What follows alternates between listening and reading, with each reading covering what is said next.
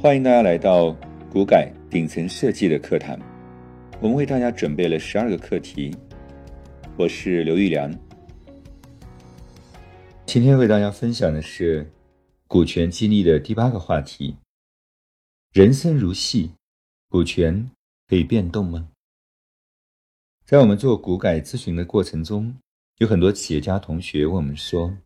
我今天给了这个员工股份。”如果他的表现没有达到我的标准，我是否可以做股权的变动？从这个意义上来说呢，这就要回溯到你给的是什么样的股份。那么第一种生股，这是显然可以变动；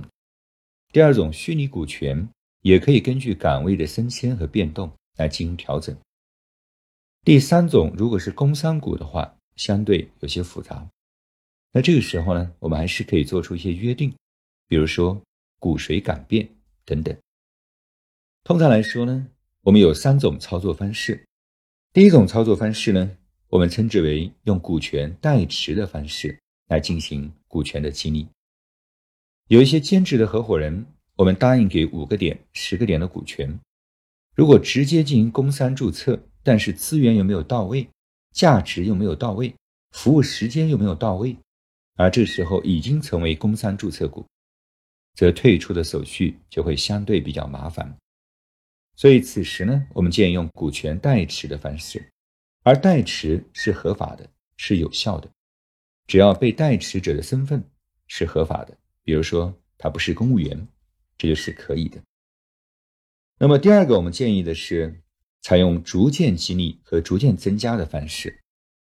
比如说当他的资源、当他的工作效率、工作结果。达到我们的标准以后，我们再进行股权的逐步的释放，这样的话呢，才会皆大欢喜。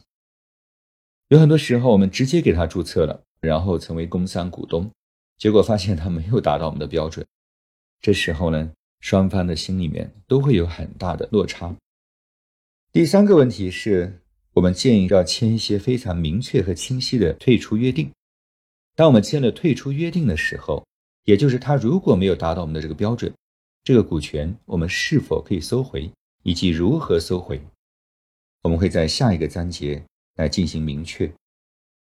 好，我们总结一下，股权变动是一个相对理想化的选择，需要有三点：代持、逐渐增加和退出相关的约定。